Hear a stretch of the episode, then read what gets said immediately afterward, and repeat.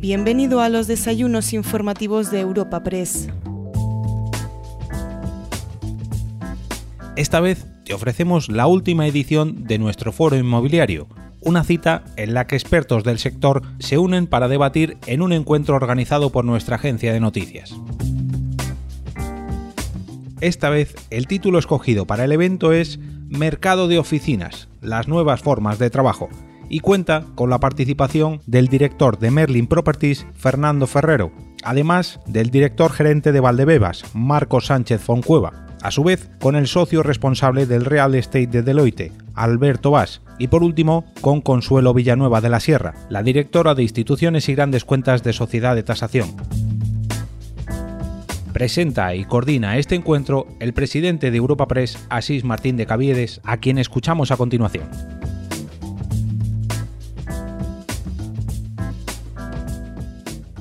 Buenos días a todos y bienvenidos a una sesión nueva de nuestro foro inmobiliario que hoy va a tratar de un tema que nos interesa mucho a todos, que es el mercado de oficinas y en concreto las nuevas formas de trabajo, cómo afecta esto al mercado de oficinas e inmobiliario en general. Como siempre, porque así es, tenemos un auténtico panel de lujo que voy a presentar muy rápidamente, aunque nos conocemos todos, pero es un placer hacerlo. Fernando, Fernando Ferrero, director de Merlin, Alberto Valls, el socio responsable de Real Estate de Deloitte, Marcos Sánchez Foncueva, director general de... Ah, bueno, perdón, es que han cambiado. Bueno, Consuelo Villanueva, directora de Sociedad de Tasación, y finalmente Marcos Sánchez Foncueva, que es el director general de Valdebebas. Los cuatro son ponentes habituales y los cuatro son auténticos primeros espadas en sus respectivos campos. Como hacemos siempre, vamos a hacer una primera, si os parece, ronda de unos 5, 8, 7 minutos cada uno sobre una exposición más de tipo general, como veis vosotros, el mercado de oficinas y las nuevas formas de trabajo, cómo esto afecta eh, el, sector y después abriremos un debate. Yo tengo algunas preguntas. Cualquiera de vosotros, por favor, tenéis unas, unos cartoncitos, las zapatas los, los, los recogen, me los pasáis y las formulo en nombre vuestro. O os paso un micrófono. Empezamos, por tanto, contigo, Fernando. Tienes la palabra. Bueno, en primer lugar, muchas gracias por, permitirnos estar aquí y gracias a todos por la, asistencia. Las nuevas formas de trabajo y cómo influyen en, la, el mercado de oficinas. Pues como yo diría que como, como cualquier industria, nosotros lo que hacemos es adaptarnos a la demanda social, a los cambios en la sociedad. Eh, y esto tan genérico en qué se traduce, pues al final las nuevas generaciones que se están incorporando al mercado de trabajo van demandando mmm, van demandando cosas que eh, hace unos años no, no, estaban en el mercado. Desde la responsabilidad social de sus empresas, la conciliación, eh, un cambio de paradigma en cuanto a la forma de trabajar. Eh, ya, no, ya no hay esa aspiración que podía haber hace, hace alguna década de trabajar toda la vida en una empresa con un horario y en una ubicación. ¿En qué se traduce eso en el mercado inmobiliario? En, o por lo menos en, las oficinas en que tenemos que diseñar productos para satisfacer las demandas que esos empleados hacen a las empresas, desde espacios saludables, espacios sostenibles, dotar de servicios a las oficinas, eh, hablar de comunidad y eh, cambiar de gestionar únicamente ladrillos, muy buenos ladrillos y buenos edificios, a gestionar esas aspiraciones, a gestionar personas y usuarios. Pasamos de pensar exclusivamente en el pagador, en la compañía, a pensar en, las corporaciones y en las personas. ¿A dónde lleva eso? Pues desde el diseño de los edificios al diseño de nuevas formas de relación contractual. Ahí entra el Flex Space, el Real Estate as a Service y todas las formas, fórmulas intermedias que, versus la uh, manera tradicional de enfocar las relaciones eh, entre arrendadores y arrendatarios, eh, existían. Con lo cual ya eh, se abre un abanico, ya digo, el diseño de los, de los espacios y las relaciones entre eh, los arrendadores y los arrendatarios. Alberto, bueno, todos te tenemos verdadero afecto y respeto, posiblemente una de las cabezas más relevantes que hay en el mercado inmobiliario español. Ciertamente también la tuya, Fernando, y no va en descrédito. ¿Cómo, cómo lo ves? Eh... Haciendo quizá en un panorama, si te puedo pedir un poquito más, digamos, top-down, un poquito más macro para bajar, para bajar un poco más al, al detalle, es decir, Háblanos un poco de... Bueno, en primer lugar, buenos días. En segundo lugar, como lo veo abrumado después de esta presentación injusta. Eh, y bueno, entrando en materia, ¿no? el, sector, el sector de oficinas, eh, por excelencia, es el principal sector inmobiliario dentro de la inversión inmobiliaria no residencial. Es cierto eh, que además, eh, a lo largo de, de de ciclos largos ha sido el de mayor inversión, excepto en estos últimos años tras la crisis, que ha habido años en que dos años en que alternativamente tanto los hoteles como el retail han sido líderes, pero muy posiblemente por, por operaciones corporativas. ¿no? El sector bueno, las oficinas al final están muy ligadas al, ciclo económico y por lo tanto está muy correlacionado con el, con el crecimiento económico. ¿no? Siendo, eh, siendo un sector por, eh, por, por, de, por, excelencia, me atrevo a decir eh, que en España es relativamente pequeño y oficinas se puede hablar principalmente de dos mercados. Madrid con 13 millones de metros cuadrados de, de, inventario. Es cierto que se está haciendo un análisis y un estudio de esos 13 millones realmente cuántos son, porque hay mucha oficina pues, ubicada, por ejemplo, en el barrio de Salamanca, en, eh, que, tiene otros, eh, que tiene, otros, eh, tiene otros usos. Y luego en Barcelona, eh, 6 millones entre 6 y 6, eh, 300. Y el resto de ciudades todavía son mercados lo suficientemente pequeños, no líquidos, etcétera, que desde un punto de vista de inversión no, no, no deben considerarse. ¿Qué es lo que ha pasado? Ha pasado que después de la crisis, fundamentalmente, al principio lo que ha habido es una, eh, eh, una, una, vamos a decir, una decisión sobre en qué balance se quedaban esos activos y durante prácticamente 10 años que no se le ha metido un euro de inversión a esos edificios. Hemos vivido post, eh, eh post eh, crisis eh, lo que es bastantes transacciones y ahora estamos en el momento de adecuarlo a la oferta. Y fundamentalmente, ¿por qué? Porque al final un edificio vale en función de que un usuario lo quiere ocupar. Y por lo tanto, si están cambiando las nuevas formas de trabajar, están cambiando las nuevas formas de uso mucho más eh, flexibles, luego hablaremos de flex space, etcétera, eh, pues lo que hay que hacer es adaptar la, la oferta.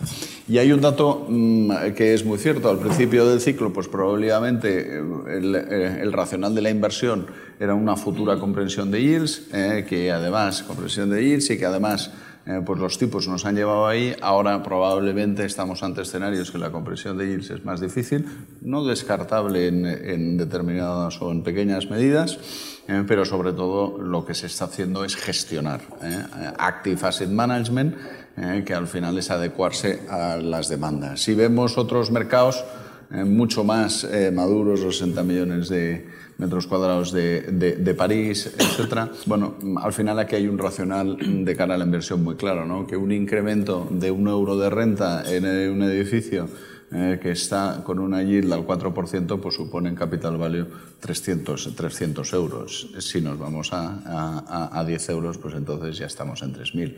Con lo cual, eh, alimentar de CAPEX, alimentar de inversión, de reforma los edificios en los sitios que hay demanda, pues claramente es un eje de creación de valor eh, para los edificios y, en consecuencia, para, para, para los accionistas. Y, bueno, luego volveremos porque hay muchos temas que has tocado que son relevantes, sobre todo el tema de espacio por empleado, entraremos en eso. Pero antes toca hablar, Consuelo, de lo que vosotros en Sociedad de Tasación sabéis y mucho, que es tasación. Bueno, por lo menos está en vuestro nombre, ¿verdad? Es decir, entonces me gustaría que en tu exposición este inicial entres en algunos elementos de valoración precio, es decir, en oficinas, si, cómo, cómo, cómo lo veis, en qué parte del ciclo podemos estar, eh, si es previsible que continúe un cierto aumento en valor o estamos estancando un poco, ¿cómo, cómo desde Sociedad de Tasación lo veis? Consuelo. Gracias, Asís. Bueno, y muchas gracias por estar aquí. Em, desde Sociedad de Tasación mm, miramos, miramos el mercado, miramos cómo funciona, qué es lo que hay, qué se va incorporando y lo vamos haciendo nuestro, vamos viendo también cómo reaccionan los usuarios eh, ante eh, los cambios que se formulan en los edificios. Los escenarios que marcamos siempre son de dos tipos. Uno, la mirada del inversor, del mercado de la compraventa que es una mirada concreta, y luego otra mirada diferente, que es la de eh, la mirada de la garantía, que es la que va dirigida a la financiación. Son dos puntos de vista completamente distintos. Desde la primera mirada, la del mercado, eh, estamos en un momento en que la gestión y la gestión efectiva está traspasando, es un valor importante, hay muchas operaciones de, de de valor añadido. La gestión eficiente está pasando mucho valor al propio edificio, al propio inmueble. Em, eso eh, en el otro escenario no es tan así, pero se traduce en que el escenario ha de ser de rentas que van subiendo, de un inversor extranjero que es muy exigente en cuanto a requerimientos técnicos, tecnológicos o de sostenibilidad en los edificios, em, em, y de unos niveles de demanda importantes. Ese es un escenario que tiene sus riesgos y sus incertidumbres que iremos viendo eh, después, pero entre los riesgos está no solamente los riesgos propios de la forma física del edificio, que ya ha apuntado también antes Fernando, cómo el edificio se tiene que ir físicamente adaptando a todos los nuevos requerimientos. Hemos visto edificios con una eh, altura libre de suelo-techo que no era capaz de soportar un suelo técnico o unas instalaciones de climatización y por lo tanto se van quedando obsoletos en cierto sentido o limitados a unas bandas de demanda más concretas. No solamente eso, sino también sus adaptaciones a las normativas, a los cambios normativos o de requerimientos de seguridad, de ascensores, de un montón de cosas. Luego incertidumbres, cómo van cambiando el, el centro de gravedad en las ciudades. Como hemos visto que en Madrid ese centro de gravedad ha pasado de Canalejas o la Puerta del Sol, ha ido avanzando por Castellana y ahora estamos en las Cuatro Torres y probablemente viene Castellana Norte. ¿Qué pasa con los edificios que se van quedando ahí y, con, y cómo se han ido materializando con los distintos puntos de vista a lo largo del tiempo? Edificio exclusivo, torre, centro de negocios, etc. Eh, y las incertidumbres. ¿Viene el 5G?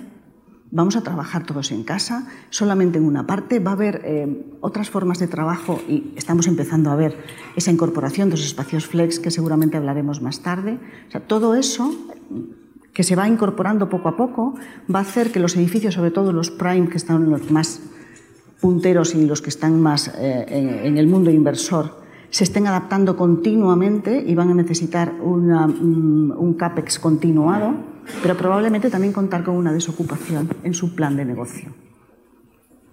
Eso no es muy satisfactorio, pero volveremos, volveremos, volveremos, a ello. Bueno, Marcos, eh, Valdebebas es una zona amplia, importante, potente, una zona norte, cercana a la expansión de lo que va a ser DCN y que además alberga un espacio importante de, oficinas también. O sea, esto va muy en lo tuyo y tienes la experiencia real, ¿verdad?, de gestionar espacio propio de oficinas. ¿Cómo lo ves, Marcos? Pues eh, verás, yo, buenos días. Lo primero que veo es que estamos en medio de una revolución. Y eso es muy fácil decirlo, pero es un hecho. O sea, hay que saber un poco de dónde venimos y a dónde vamos. Venimos de una, una estructura de trabajo eh, que todavía es heredera y absolutamente dependiente de aquello que pasó en la revolución industrial, de una producción en línea, de una producción estandarizada, de, venimos de oficinas de los empleados en línea, venimos de una producción de unos empleados con un pensamiento lineal, sistemático, para hacer esa producción estandarizada y eh, eso, se está muriendo porque estamos pasando a, una, a otra revolución, que es la revolución industrial. De manera que aquellas oficinas que antiguamente eh, definían mucho el espacio porque era el trabajador el que iba a la máquina y por tanto ya tenías ahí el primer espacio de trabajo, eso ha cambiado radicalmente. Ahora eh, el trabajador se levanta con la máquina en el bolsillo y se acuesta con la máquina en el bolsillo. De manera que todo esto va, a tener una incidencia muy importante eh, en, el desarrollo futuro de las oficinas. No tanto en cuanto a lo mejor a, que deje de existir los CBD, los downtown, eh, los centros de negocios, porque eso será un, como decía Consuelo, eso va a ser un largo plazo, un medio plazo, pero sí es verdad que los CBD van a cambiar de ubicación. Y yo creo que va a haber más de una deslocalización de esos, de esos eh, centros de negocios eh, y, van a, y van a ir más, es decir, el espacio va a dejar de estar configurado como una zona donde uno va a trabajar y vas, van a utilizarlo las empresas como una herramienta competitiva. Eso, eso es, el que no lo quiera ver, pues está condenado al fracaso. El, espacio es una herramienta competitiva eh, por la que la empresa va a crear eh, pues, una cultura organizacional mucho más productiva, mucho más innovadora, en la que se va a pasar de esa producción lineal que te comentaba a una producción exponencial. Es decir, se va, a, eh, se va a pasar de una producción lineal porque es una sola persona en su cubículo la que realiza una, actividad y determina la existencia de un producto a ser eh, la economía, el trabajo colaborativo. Es decir, y eso es un hecho. Y aparte que eso eh, todo el mundo ve que la colaboración en el trabajo lo que hace es que el producto sea exponencial, no sea un producto lineal. Eh, pero en todos los ámbitos además. No hablo solo de, producto de, bien, hablo, hablo de lo que es el propio trabajo. Eh, un abogado ya no va a trabajar haciendo él solo un texto legal. Eh, va a haber una transversalidad absoluta y va a compartir ese texto legal con alguien, con, aquel que le dé otras visiones, con un director de negocio, con un director de marketing incluso, para producir una cosa que es diferente a lo que haría una sola persona. De manera que eso que, eso que determina, pues la necesidad de espacios diferentes, la necesidad de oficinas que no son ya tanto el espacio donde uno va a trabajar y un espacio que es absolutamente limitado, sino que va a ser aquello, aquel, aquel espacio donde uno va a colaborar. A uno va a colaborar y va a crear, más que a trabajar, va a crear. Y esto, pues insisto, va a, concluir en una deslocalización seguramente de, las oficinas, tal como las conocemos hoy, eh, de, la zona prime, de, la zona, de, los, de las zonas value add, y va a crear un panorama muy diferente. ¿Y esto eh, por qué? Porque eh, lo, decís, lo habéis comentado los tres, por aparte de la flexibilidad del espacio, porque la flexibilidad se está imponiendo en todos los órdenes de la vida. Yo siempre digo, el, el, tema de la visión urbana lineal y la visión urbana exponencial es exactamente eso. Eh, ya no se puede hacer urbanismo desde el punto de vista exclusivo del urbanista, y eso que el urbanismo es una disciplina en la que hay mucha transversalidad, sino que el urbanismo tiene que, el, urbanismo tiene que ser flexible y tiene que ser adaptable y se tiene que adaptar a un mundo que es cada vez más cambiante y que esos cambios se producen con mayor rapidez cada vez y además con unos resultados cada vez más disruptivos. De manera que ese yo es el panorama que veo. Una revolución tras otra revolución. Bueno, habéis abierto muchos temas que volveremos sobre ellos. Era, era este el objetivo precisamente, que abrierais temas. Lo que sí que parece claro es que el espacio por empleado se está reduciendo. Recuerdo además que hablábamos contigo, Alberto, y lo cito en alto para el conocimiento de todos, que hemos pasado de 14 metros cuadrados por empleado a una cifra más en torno a 9, 10 metros cuadrados por empleado y se está previsto o es previsible que baje hasta 7, 6, en algunos países europeos está incluso por debajo de 6 metros por, por, empleado, metros cuadrados por empleado. Claro, esto lo que hace es que las necesidades de espacio-oficina se reduzcan, lo cual en principio parecería una mala noticia.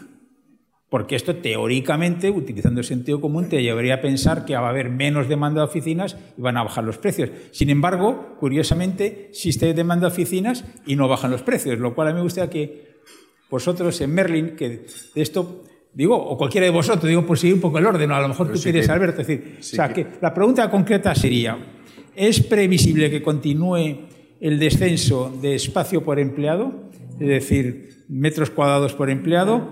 ¿Qué porcentaje puede llegar? ¿Es, creíble una cifra de 5 o 6 metros cuadrados por empleado?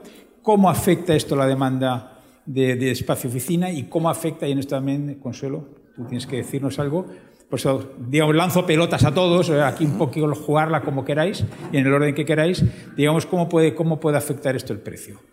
Vamos a empezar por ahí y luego otros temas que has dicho tú que me parece que tenemos que tocar también como el tema un poquito de, del coworking y el tema de, que no estoy de acuerdo del todo contigo, decías que el nuevo modelo hace que los precios previsiblemente del centro bajen no está siendo lo que está pasando revés, se está creando una polarización. Pero luego vamos en eso. Vamos a entrar primero, eh, si os parece, para mantener orden en, lo que estamos hablando de esto. El espacio por empleado, la demanda de oficinas y los precios. ¿Quién quiere coger el balón? Como, como has mencionado el tema de los ratios, yo creo que es importante eh, aclarar. Efectivamente hay una, un descenso de los 14 a los 10 de media por una optimización eh, del espacio, por zonas abiertas, open space, eh, pero cuando hablamos de 6-7 son los ratios eh, que corresponden a coworking. Quiere decir que el ratio, como todo, son estadísticas. En las estadísticas pues hay que entender que, eh, que nos dicen desde la perspectiva que al final, y pongo un ejemplo, mm, nosotros en la oficina de Londres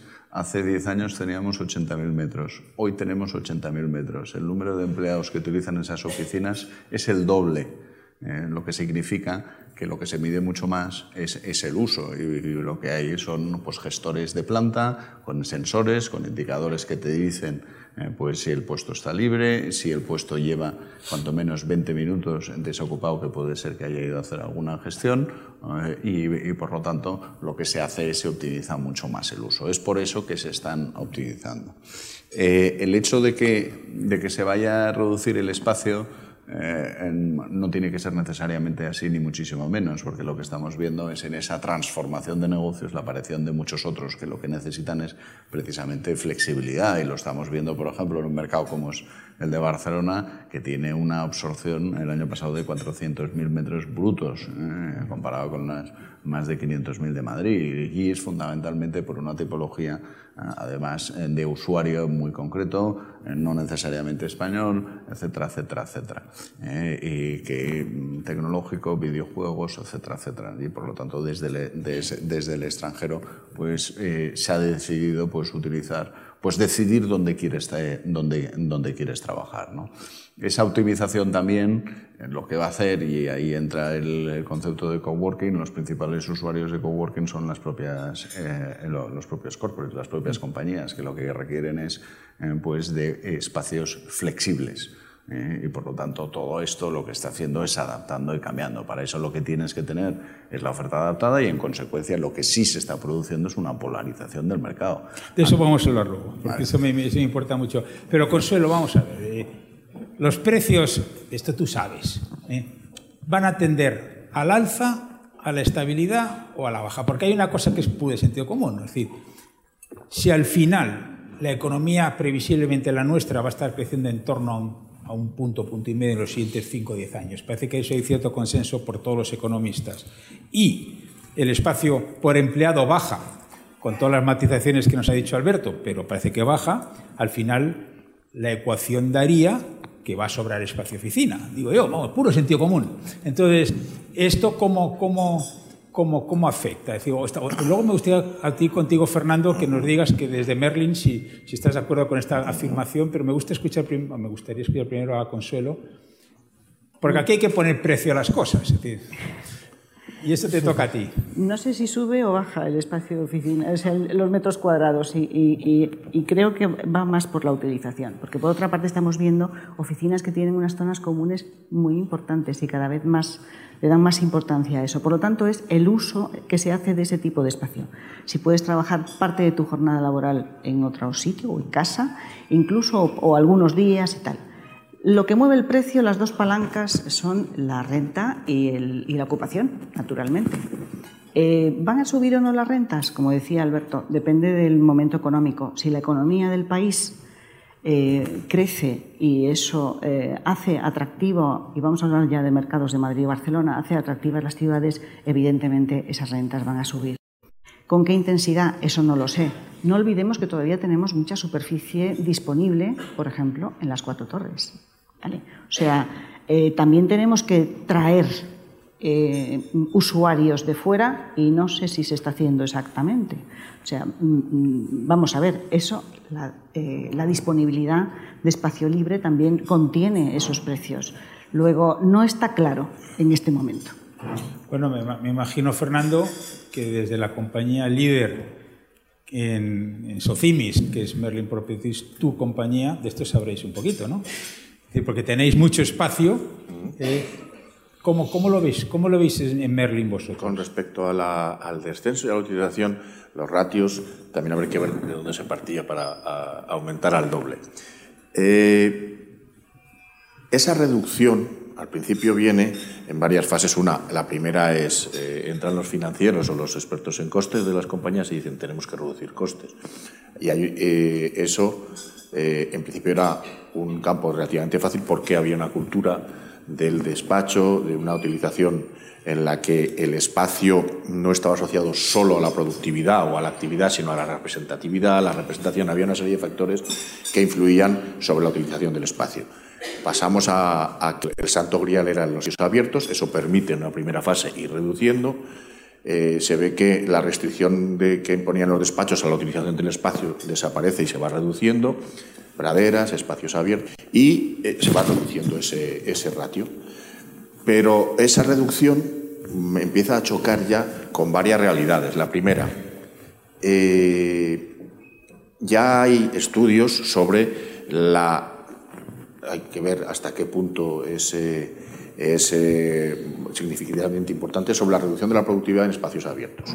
Eso por un lado. Por otro lado está ese cambio de paradigma en cuanto a que los empleados ya no solo van a trabajar, sino que lo que contemplan ellos y por lo tanto las compañías es que pasan un tercio de su vida, y si contamos sin itinere, más en un puesto de trabajo. Entonces reclaman espacios no solo colaborativos para producir, para producir más, sino espacios para poder eh, desde tener vista hasta poder tener un espacio para poder socializar, etc. Y entonces, por un lado, la tendencia a disminuir los metros cuadrados, por, debajo de, o por encima, depende de de 1,6 empezamos a estar cerca, no ya del coworking, porque esa es otra, en mi opinión, otra historia, sino cerca casi de un call center, 1,6, 1,5.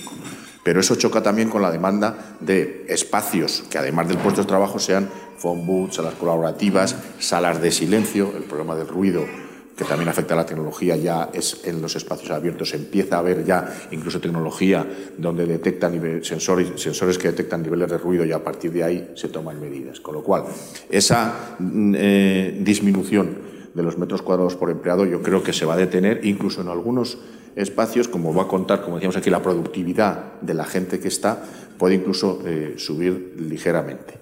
Eh, ¿Cómo va a afectar? Pues ya los edificios que se están o proyectando o eh, rehabilitando van a las ocupaciones máximas que permiten, o en las rehabilitaciones, pues las limitaciones que pueda haber estructurales del edificio, pero ya se va hacia eso, hacia ofrecer a las compañías la posibilidad de ir a la ocupación mm, que determinen, subiendo el máximo hasta donde podamos, en definitiva, ofrecer.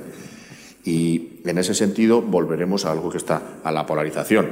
las compañías cuando tomen decisiones de inversión irán a los edificios que ofrezcan esas posibilidades. Y ese es otro factor más, aparte del tecnológico, del medioambiental, de la ubicación, que hará que los edificios que no estén adaptados se vayan quedando detrás salgan, se queden para ah, ocupaciones, para, eh, para actividades secundarias incluso marginales, premiando aquellos edificios que hayan invertido en todo eso. Y este factor de, la ocupación, pues sí, claro que es importante. Pero no, en mi opinión, ya estamos cerca, si no hemos llegado ya al límite de disminución del espacio por empleado.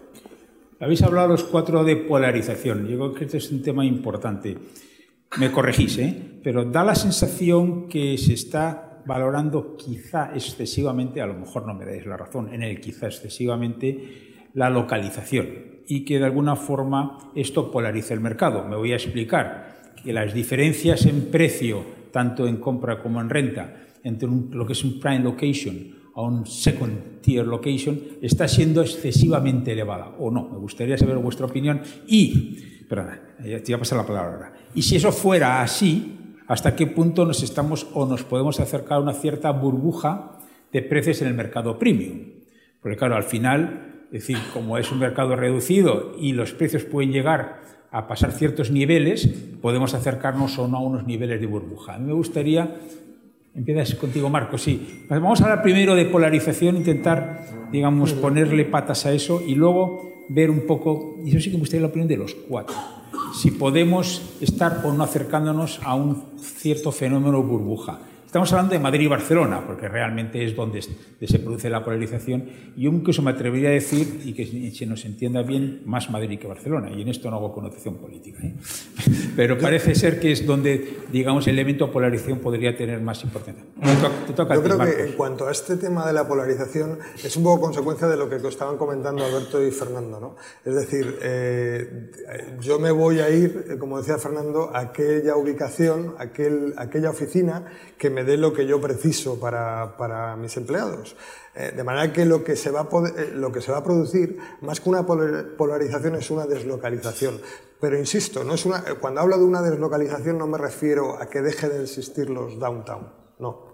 Y a que la zona prime no, tenga, no siga teniendo un mercado que va a seguir y por zonas de, como decía Fernando al principio también, de representatividad, etcétera, sino sencillamente a que la compañía, la empresa, cuando busca una ubicación, una oficina, lo que va a buscar es eh, precisamente eso, aquello que me puede dar a mí a menos coste un mayor resultado. Y como de lo que se trata, como decíamos antes, no es tanto ya de buscar una oficina representativa, sino de atraer y de retener el talento, de atraer y retener a aquellos trabajadores que me van a, que me van a, a, dar la producción que yo necesito, pues eh, imponga el mercado en el que tengo que estar.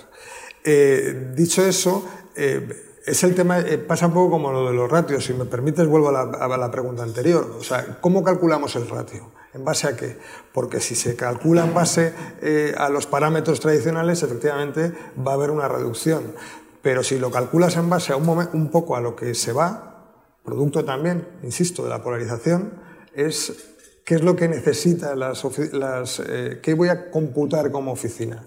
Porque últimamente oímos mucho hablar también del concepto de ciudad vertical, del concepto de una oficina en la que estás ofreciendo, eh, eh, pues en la que puedes trabajar, en que puedes tener tiempo de ocio, incluso en el que puedes vivir.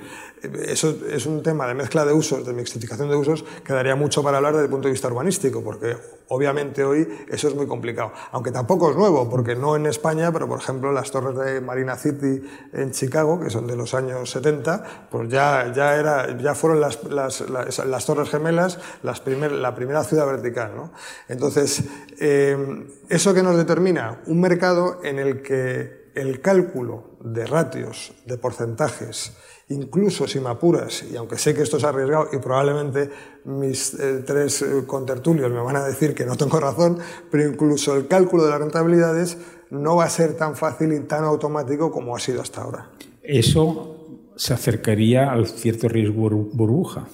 No, más que no, porque la burbuja se, se podría producir si siguiéramos con la mentalidad tradicional, si quieres, me vuelvo al principio de mi intervención de revolución industrial, de cuáles son las, las oficinas, hay una zona prime, un, un, Central Business District, hay una zona de negocios, yo creo que eso va a cambiar. Es decir, va a haber un downtown, eso es evidente, pero luego va a haber CBDs en, una, en las ciudades que van a crecer cada vez más, no va a haber solo uno Va a haber varios. Mm. Y va a haber varios en función de necesidades.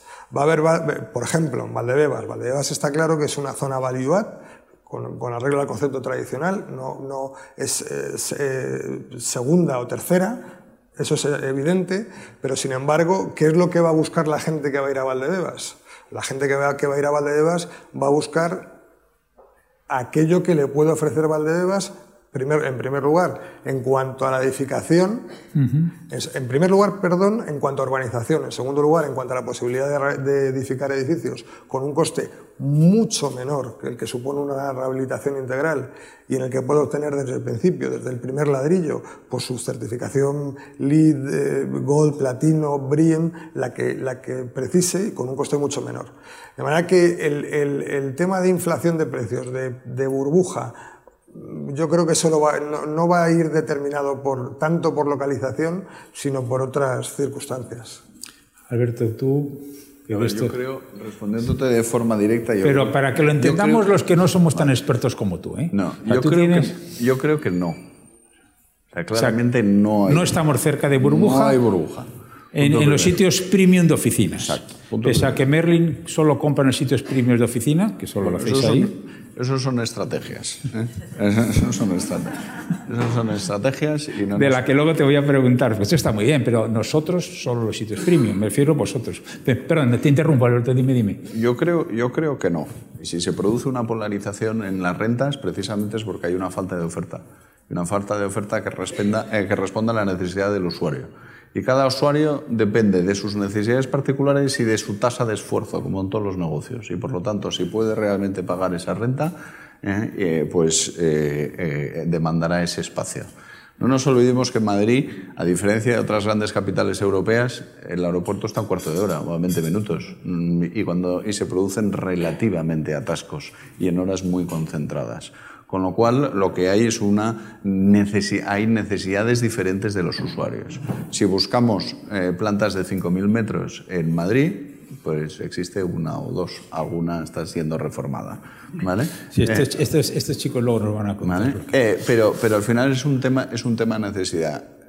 las rentas máximas en algunos casos han superado el ciclo anterior, pero estamos hablando de cosas muy puntuales. Quiere decir, hay un déficit, un déficit de oferta eh, adaptada. Y, prueba de ello es que en todo este ciclo eh, se están renovando edificios y se están más que ocupando. 77, Castellana 77, 81, eh, Torre Chamartín, etcétera, etcétera. Bueno, eso es un, un, desarrollo.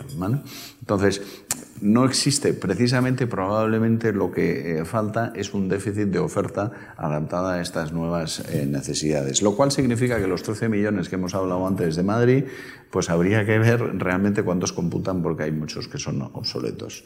Después está la necesidad de los, de los, de los, de los business parks, que es otro concepto, otro negocio, etcétera.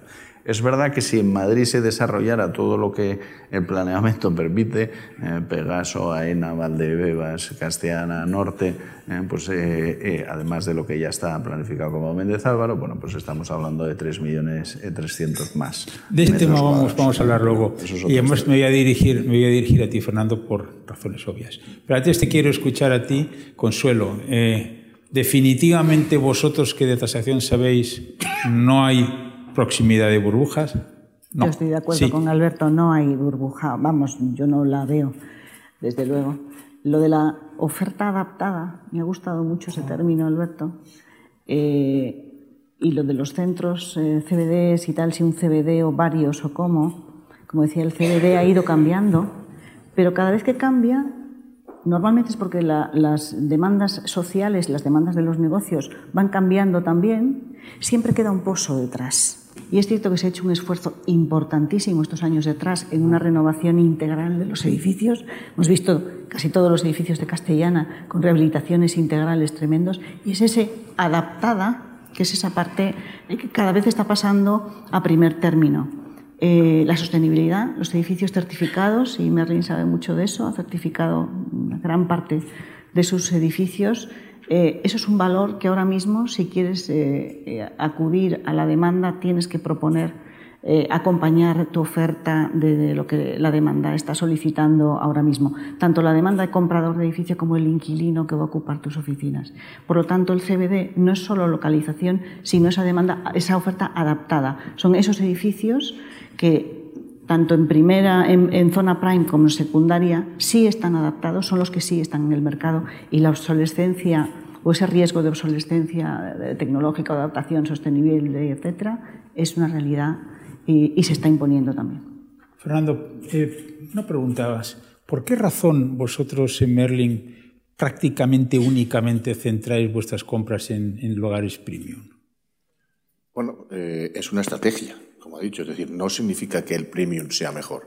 Se adapta a aquellas empresas que operan en sectores donde, cuyo valor añadido, por empleado o medido como quieras, les permite estar allí. La tasa de esfuerzo en centros comerciales es muy fácil medirla. Aquí la tasa de esfuerzo sería más compleja desde el punto de vista numérico, pero al final, si una empresa está, vamos a poner ejemplos, eh, eh, una empresa tecnológica, hoy se pueden permitir ir donde quieran. Entonces, el factor precio prácticamente mm, no será el, definitivo. Una empresa que tenga márgenes muy pequeños, pues probablemente no pueda ir a unas ubicaciones que por unidad son más caras. Habrá otras consideraciones. Eh, la burbuja, yo estoy 100%, como no puede ser de otra manera, suscribo al 100% lo que estamos diciendo aquí y lo que ha comentado Alberto. En primer lugar, eh, una definición, uno de los parámetros que tradicionalmente se utiliza para cualquier tipo de burbuja es altos volúmenes de transacción. El producto premium, entendiendo por premium, localización más eh, el, edificio en sí, es. muy es escaso, relativamente escaso. ¿Dónde puede haber errores y dónde puede decirse, oye, pero no todo funciona? Si tú inviertes en una localización C o C menos a 25 o 30 kilómetros de Madrid, un edificio que sea triple A con todas las certificaciones, pues probablemente el retorno de esa inversión no sea el esperado. Pero eso no significa. ¿Pero por qué? Pues porque habrá el, el, componente, el precio se compone de la localización más el edificio.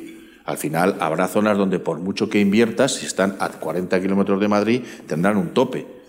Eso quiere decir que la inversión vuelve otra vez a focalizarse. No necesariamente. Es decir, habrá pues niveles de inversión. Pues perdóname que te, que te pinche un poco, pero no, habrá no, lo acabo de entender. Habrá niveles de inversión adecuados a cada localización. Yo puedo invertir 2.000 euros por metro cuadrado en un edificio en la Castellana porque obtendré, siguiendo lo que decía, un retorno de más 8 euros, más 7 euros. ¿Por qué? Porque puedo pasar, aunque en términos porcentuales sea distinto, puedo pasar de 25 a 35 euros. Es decir, pero no puedo invertir 2.000 euros, aunque suba el mismo porcentaje, en una zona donde esté ahora a 12 euros, porque aunque recupere el 50%, suba, pasaré de 12 a 18. Y si en esa zona solo hay 17, pues estará complicado. Es decir, hay que adaptar la inversión, lo cual no quiere decir que no haya que invertir, sino que cada área tendrá su nivel de inversión adecuado al retorno. Esa es, la, esa es nuestra visión. Entonces, eh, eh desde Merlin, ¿por qué apostamos? Y estamos apostando en, eh, en, esta última parte, en estos últimos años y en el futuro, en rehabilitar y reposicionar e invertir en nuestros edificios, por un lado, para posicionarlos eh, en, el segmento más alto, y en otro, un tema muy interesante que ha tocado Consuelo, que es, somos, estamos haciendo una certificación global de nuestro portfolio.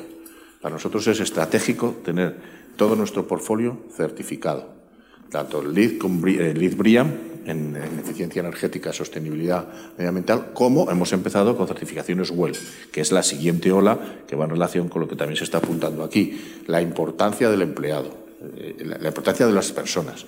Eso nosotros ya, eh, y esto es un, un tema recurrente, no somos más únicamente gestores patrimoniales, gestores de ladrillo. Tenemos que ser, aproximarnos a empresas de servicios. Lo que las exposiciones que estamos haciendo para Grandes Tenan, está viniendo el director de recursos humanos, está viniendo en determinadas empresas eh, sindicalizadas los representantes de los trabajadores para que hablemos de servicios, para que hablemos de cómo el edificio, lo que le rodea y la compañía puede proveer de servicios a esas personas. Y esto ¿Cuánto encarece, eh, Alberto? Porque claro, al final podemos entrar en un cierto paradigma donde estos elementos soft, por llamarlo de alguna manera, eh, puedan llegar a tener un coste hard, digamos, muy relevante. Eh, ¿Esto, por ejemplo, lo notáis? Y luego te iba a preguntar a ti también en Valdebebas, o, o al final esto es un poquito, bueno, en fin, consigue ser certificado, pero después de todo al final tampoco es para tanto, ¿no? ¿Cómo, lo veis? A ver, eh, emitir el certificado no, no, no es tan caro. Eh, no significa que por tener el certificado el edificio valga más, hablando en plata, pero es, lo vas a necesitar y los inversores lo van a necesitar. En el fondo, si hablamos de buen gobierno corporativo, hablamos de sostenibilidad, pues también hablamos de que tienes que tener tu cartera patrimonial lógicamente certificada por, por, por, un, por un tercero. Y lo que de, alguna manera lo que permite es homogeneizar. Al final lo que estás son parámetros de homogeneización. Eh, encarecer, encarecer, no, como siempre, la definición, la competencia es buena. Eh, competencia es buena y sana, porque lo que te obliga es a optimizar. Yo creo, en todo caso, que lo que te va a hacer eh, la, posibilidad de certificación. Alberto ha dicho antes una cosa también, eh, en refiriéndose a la inversión en, el sector inmobiliario, casi el 50% creo que has dicho, y efectivamente es así, el 50% de la inversión está yendo en este último año a oficinas. Y, de ese 50% de inversión hay que tener en cuenta que la, que la, mayor parte, al menos en los últimos dos o tres años, salvo que me corrijáis, eh, la mayor parte es inversión internacional. El inversor internacional, la única manera que tiene de, saber más allá de que alguien le, diga esto está en, esta zona y las rentabilidades son estas y demás, la única manera que tiene que saber es si efectivamente va a obtener la rentabilidad que, que, precisa y si efectivamente, o sea, su decisión de inversión va a estar en función de la certificación. Por eso digo que no es tanto el valor que tenga la certificación cuanto que el inversor no lo va a hacer si no tiene esas certificaciones en los edificios. De manera que eso que está produciendo, pues que en las zonas prime eh, haya unas inversiones importantísimas, muchísimo dinero para obtener esas certificaciones, porque obviamente te, te, te fuerza a unas actuaciones de rehabilitación casi integral de esos edificios y en las otras zonas, por ejemplo en Valdebebas, la obtención de esa certificación no es que sea más barata, es que es prácticamente viene con la propia ejecución de la edificación, tanto por la urbanización en la que lo ejecutas como por el resultado final. Por el diseño inicial. Vamos a cambiar un poquito de tema, aunque seguimos en la mismo. Eh, Distrito Castellana Norte es probablemente la mayor obra inmobiliaria de las siguientes dos décadas realmente muy relevante, donde además, en este caso concreto, Merlin Properties tiene una participación, como todos sabemos, eh, relevante. La pregunta sería, en principio, esto, junto con las expansiones que se están previendo en el aeropuerto y alguna otra zona, podemos estar hablando, tú lo has dicho, en torno a dos o tres millones de metros cuadrados adicionales de espacio oficina que se pondrán en el mercado en la siguiente década, dos décadas. La pregunta sería, ¿este nuevo espacio es decir, ¿es excesivo o, tiene sentido o, podemos producir una, sobreoferta de espacio-oficina? Me gustaría empezar por ti, aunque solo sea... Perdón, ah, bueno, no, perdón. Sí, sí, permíteme, porque, porque desde el punto de vista urbanístico, es que lo quiero decir para dejarlo claro y que no haya después eh, dudas. Desde el punto de vista urbanístico, quizás sí sea excesivo. Es decir, es decir la, cantidad de metros que se ponen en carga en un espacio de tiempo tiene que ir en función de la capacidad de absorción del mercado de, esa, de ese Exacto. ¿Que hay demanda? Sí. Pero ahora mismo los ritmos de absorción son bastante mm, adecuados al, ritmo de producción de oficinas. Pero aunque, de oficinas de calidad, que eso sería, pero eso es otro asunto. Entonces, la cantidad de metros que hay, eh, pues probablemente eh, sean excesivos ponerlos en carga todos al mismo tiempo. Decías, Alberto, y decías bien, porque es una obviedad, aparte porque lo has dicho tú, que el, valor oficina está muy ligado al PIB. Es decir, hay una relación, es evidente, pero parece ser además, claro, en un escenario previsible de un crecimiento PIB en, la siguiente década, que difícilmente, vamos a ver, una década es mucho tiempo, pero bueno, vamos a pensar que no, sube, no suba del 2% anual, Claro, meter al mercado 3 millones de metros cuadrados de oficina en Madrid puede ser, pregunto a ti, Fernando, eh, y, por, por, ah, por razón de que estáis vosotros muy en ello, o sea, ¿es o no excesivo? A ver, 3 millones de metros cuadrados, habrá que ese es lo máximo que se va a poder producir. No es obligatorio que se produzca uno. Entonces, habrá que pensar que, aunque siempre puede haber un cierto grado de irracionalidad, como nos enseña la historia, que los agentes serán relativamente racionales y que irán adaptando la puesta en producción de esos, de, esos metros que posiblemente que, van a ir apareciendo a la realidad del mercado. Es cierto que el ciclo hace que sea difícil de prever y que te pueda, alguno le pueda pillar con el pie cambiado. Dos, el ritmo al que salen. Estamos hablando que en cualquiera de los desarrollos hacen falta, en algunos hace falta proyecto de reparcelación, no cosa no menor, de urbanización, obras de infraestructuras en algunos momentos, porque ya hemos aprendido, y eso lo comentamos en otro foro, que primero van las infraestructuras adaptadas a lo que se necesite y que luego vaya. Entonces estamos hablando de que en algunos desarrollos la primera, el primer ladrillo en oficina se pondrá dentro de ocho años. Tercero, esto no es aditivo con todo lo que hemos dicho. Se va a ir quedando fuera del mercado de oficinas determinadas ubicaciones que se sustituirán por las nuevas. ¿Qué pasará con las viejas? Pues nos adaptaremos, o sea, se adaptarán básicamente, pues me imagino, a otros usos, se destinarán, se hará otra cosa, pero no, yo no diría en términos de 13 millones más 3, 16, porque habrá de esos 3 millones que, insisto, el plazo, el ritmo y las decisiones y estrategias de inversión de los propietarios de esos suelos, pues eh, influyen. Eh, y no serán 13 más 3, será 13 más 3 menos lo que salga en el mercado. Y estamos hablando de más de 20 años.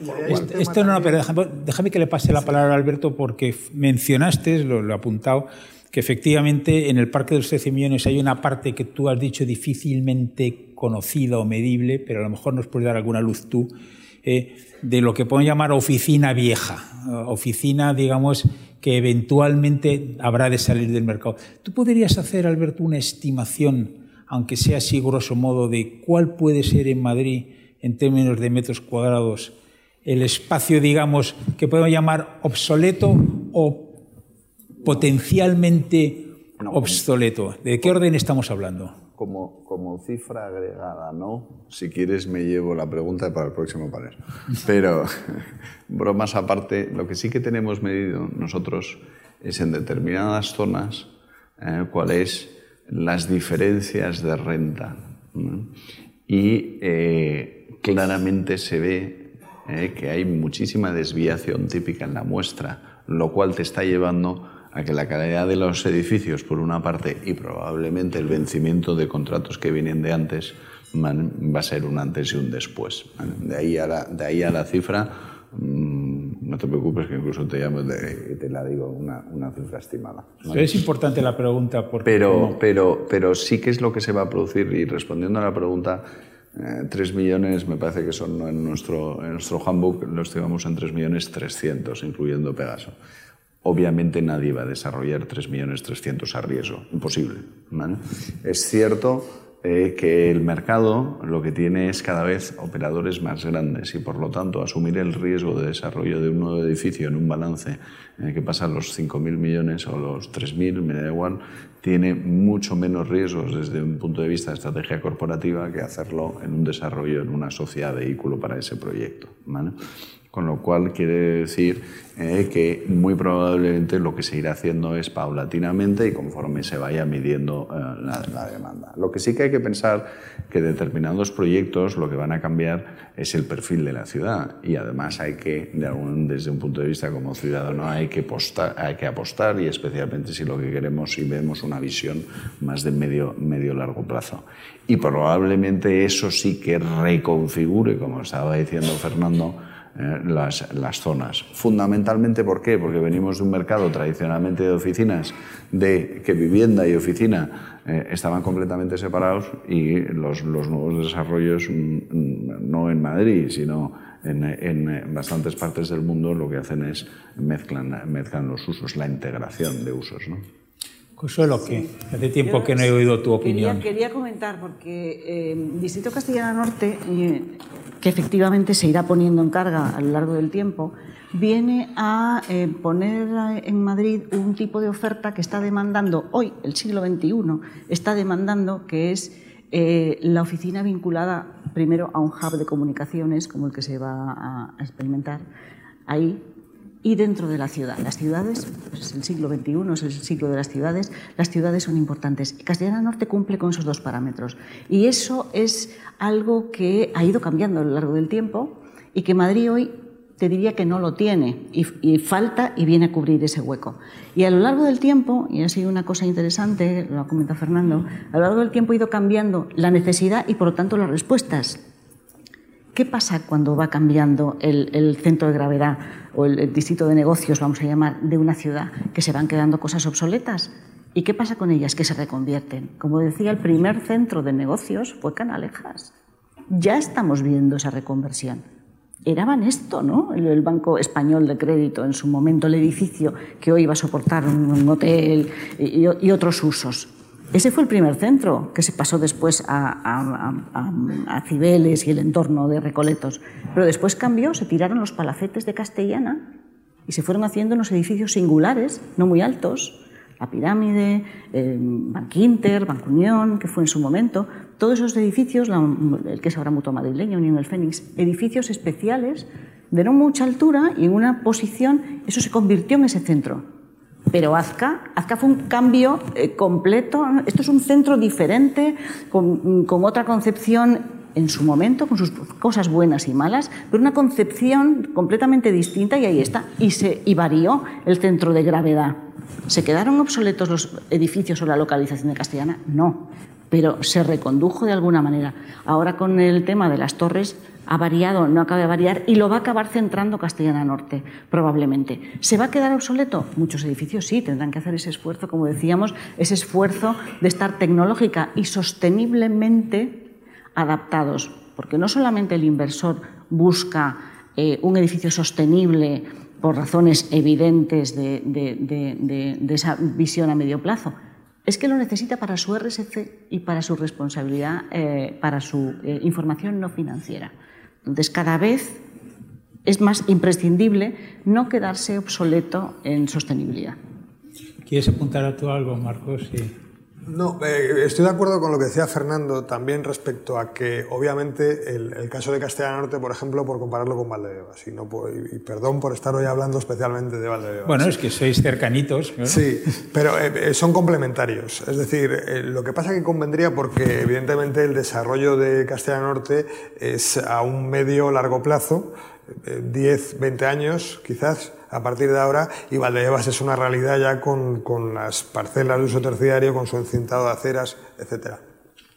Pero es que además convendría también que, porque estamos hablando de una fase del proceso inmobiliario que es ya la de puesta en valor del edificio construido, etc. Pero convendría también fijarse en la previa fase urbanizadora porque eh, de lo que, y, esto porque lo digo, porque yo creo que es esencial un cambio de la cultura y de la visión urbana que hemos tenido hasta ahora y, y enlazo con lo del principio, o sea, de pasar de una visión urbana lineal, la ciudad como una línea en la que tú planeas 20 años vista y demás, a pasar a una visión urbana exponencial. ¿Por qué lo digo? Porque lo que no puedes hacer es es decir hoy que dentro de 20 años cuáles van a ser las necesidades eh, de, uso eh, terciario, residencial, me da igual, de, cual fuere.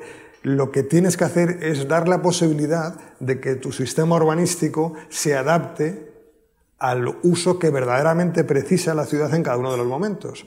Porque si os fijáis en un ámbito como Valdebebas, incluso como Castellana Norte, eh, los usos se determinan eh, pues en un momento muy inicial de la fase urbanizadora.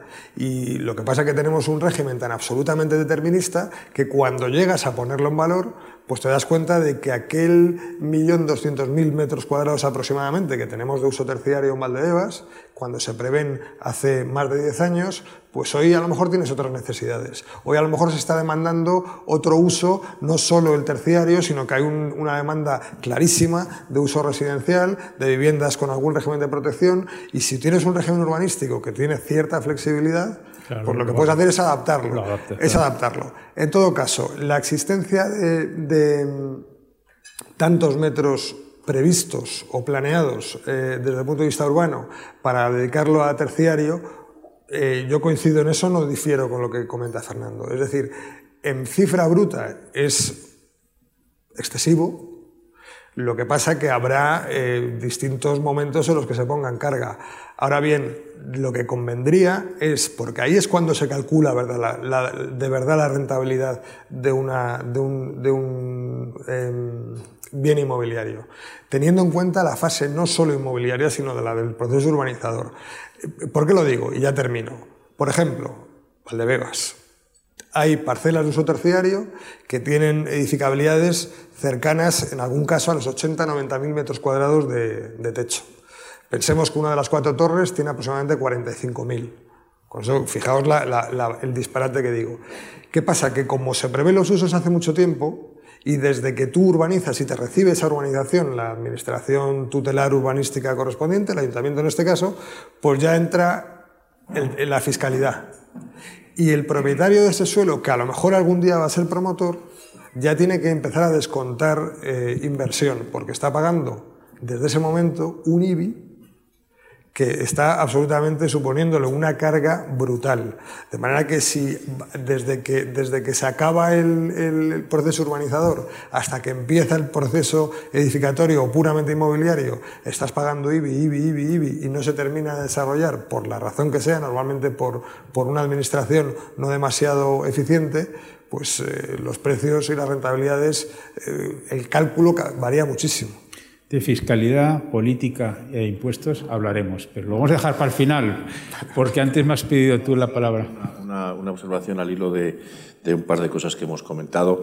Eh, ha comentado Alberto que los desarrollos que en Europa están buscando los usos mixtos, cómo integrar, eso responde también una vez más al cambio de paradigma y solamente una mención. Nosotros, eh, la cercanía a los hubs de transporte, la ubicación, nosotros en Madrid tenemos uno de los entornos más privilegiados de Europa, que es Azca, al lado del principal hub de transportes de España, al lado del centro comercial más grande de Europa con usos mixtos. Otra cosa es que haga falta invertir y es algo en lo que la Administración y los propietarios seguro que, vamos a trabajar juntos.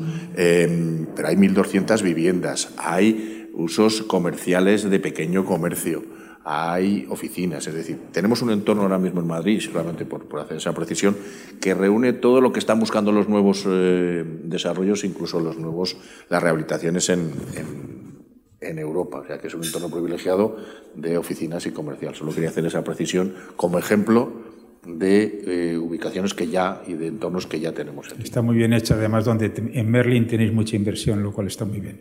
Bueno, vamos a hablar de, vamos a hablar ahora de un poquito de política. Esto es Europa Press, no podemos no hacerlo. La pregunta un poco a los cuatro, quien quiera, es cómo puede afectar el pacto PSOE-Podemos estamos asumiendo que tendremos un gobierno, lo cual ya es una asunción. ¿eh? ¿Preocupa, no preocupa? ¿Cómo puede afectar esto a la, fiscalidad? En concreto, por ejemplo, la fiscalidad, la nueva fiscalidad para las OCIMIS. Esto te tengo que preguntar a ti, Fernando, por alusión directa me vas a permitir. Pero vamos a empezar por, por o sea, queda, queda por ti, Alberto, que eres el que tienes una visión un poquito más, más global. Es decir, ¿preocupa o no preocupa al sector el pacto PSOE-Podemos?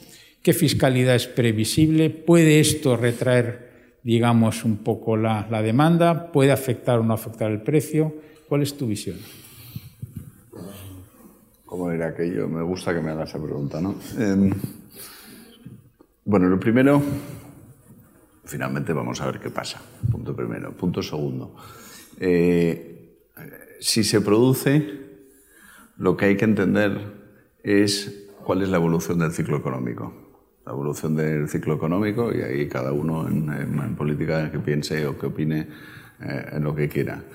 Pero si vamos a un ciclo económico que lo que estamos viendo es que estamos en senda de crecimiento, pero con una cierta desaceleración, pues todo lo que sean medidas que pongan más peso sobre las mochilas, pues probablemente lo que pueden hacer es que se frene antes. ¿no? Déjame responder de esta manera. Todo lo que sean medidas que lo que hagan es que uno de los aspectos fundamentales, y los vemos en todos los datos y especialmente en este sector, en las diferentes tipologías de activos, que la inversión ha venido fundamentalmente de capital extranjero, mm, eh, pues si el capital extranjero decide no invertir más porque el ciclo ya está en un grado de madurez y porque no tiene confianza suficiente en las medidas, pues a la que para esa inversión probablemente con carácter inmediato no se, va, no se ve, porque los, la economía es como un transatlántico, pero lo veremos de aquí, de, aquí un tiempo. Con lo cual, eh, los equilibrios y otra cosa es que haya que ajustar cosas y haya problemas de sociedad desde la perspectiva de accesibilidad, de accesibilidad de vivienda, que hay muchas soluciones, no necesariamente alguna de las que se han propuesto eh, o de las que se han oído más que se han propuesto, pero mm, hay que andar de alguna manera viendo cuáles son los factores eh, que dan esos vientos de cola a la economía. Si le pones viento de cara, pues muy probablemente eh, pues una cosa sea la intención y la otra cosa es la realidad de lo que se puede hacer. Consuelo. Estoy absolutamente con él. Una cosa es la intención y otra lo que se puede hacer. yo estoy muy acostumbrada a esperar y mirar. Eh, vamos a ver qué pasa.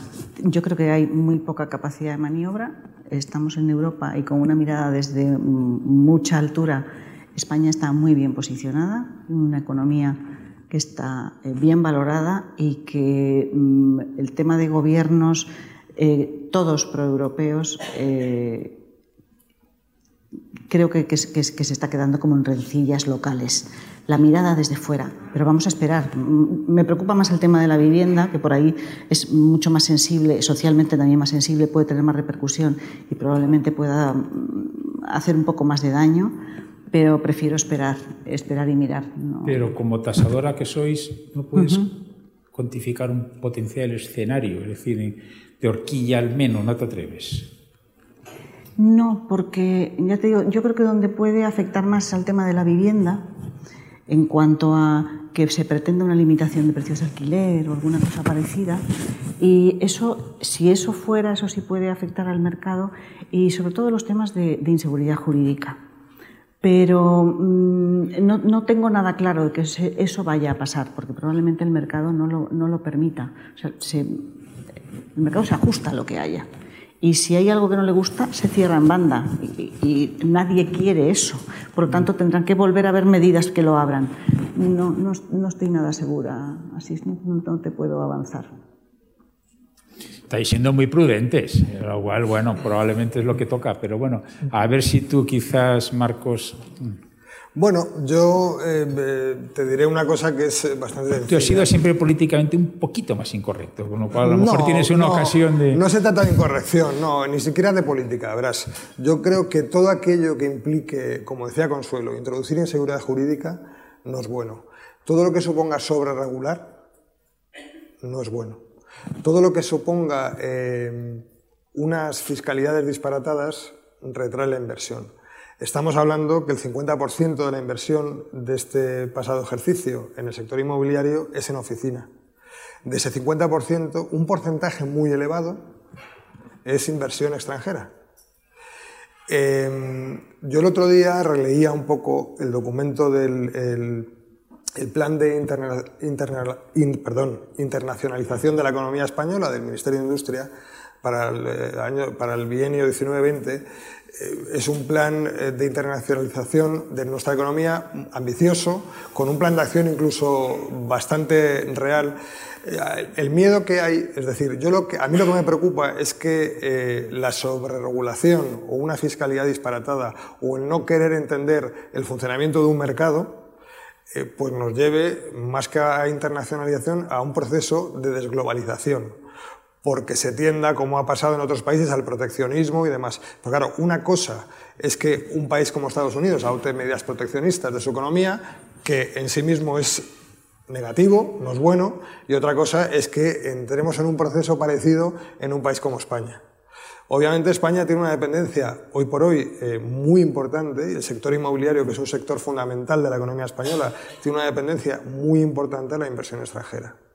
Si esa inversión extranjera mmm, decae, si se produce ese proceso de desglobalización que nadie desea, y no creo ni siquiera que el gobierno que se conforme, PSOE Podemos, si es que se conforma con los demás o con, lo, con quien sea, no creo que tampoco ni siquiera ese gobierno lo deseara, aunque está por ver, pues eh, porque sería muy negativo para la economía española. Eh, aquí cuando el sector financiero o el sector inmobiliario mmm, están mal, España está mal. De manera que lo que hay que procurar es que el proceso de inversión extranjera que llevamos viviendo importante durante los últimos 6, 7 años, quizá más, pero se ha multiplicado en los últimos 3, 4, pues lo que hay que hacer es protegerlo y potenciarlo. Y la manera de potenciar es, pues, desde luego, no con prohibiciones, no con fiscalidades disparatadas, ni con sobreregulación para tratar de, de que lo único que demuestra no es ya una ideología, sino la falta de entendimiento del funcionamiento de un mercado o de un sector. Muy bien. Lamentablemente todo lo bueno termina y tenemos que terminar este, este foro que la verdad es que ha sido muy interesante, pero quería terminarlo contigo, Fernando, preguntándote una pregunta concreta. ¿Qué podéis vosotros prever de nueva fiscalidad para las OCIMIS? ¿Qué es lo que os llega? Porque es algo de lo que los medios de comunicación hacemos ecos, se está hablando más. Entonces, ¿os preocupa el tema o no, eh, como SOCIMI grande que sois? Y dos, por dónde, por dónde podría ir la nueva Fiscalía de las SOCIMIS. Y con esto me parece terminamos porque el compromiso era y cuarto ya nos hemos pasado un poquito, pero sí querría terminar contigo eh, con esta pregunta, si me permites. ¿eh? Preocupar, pues como a, a, cualquiera que cambien algo las reglas del juego a mitad del partido, pues preocupa, porque crea cierto desconcierto. Más allá de eso, pues no, como lo que hay son opiniones eh, y lo que se ha puesto encima de la mesa no hay ninguna propuesta concreta. Todos los comentarios que digo se hicieron previos al pacto y ya veremos qué pasa cuando, porque comentarios antes de tocar un sillón o un puesto de responsabilidad se puede hacer de una manera y cuando llegas a eso de otra. Mm, estaremos a lo que, a lo que haya. En cualquier caso, pues eh, nos adaptaremos. Muy bien. Fernando, Alberto, Consuelo, Marcos, muchas gracias, de verdad ha sido muy interesante y además yo al menos me lo he pasado muy bien, lo cual forma parte de, del encanto de estos foros. Gracias de verdad. ¿eh?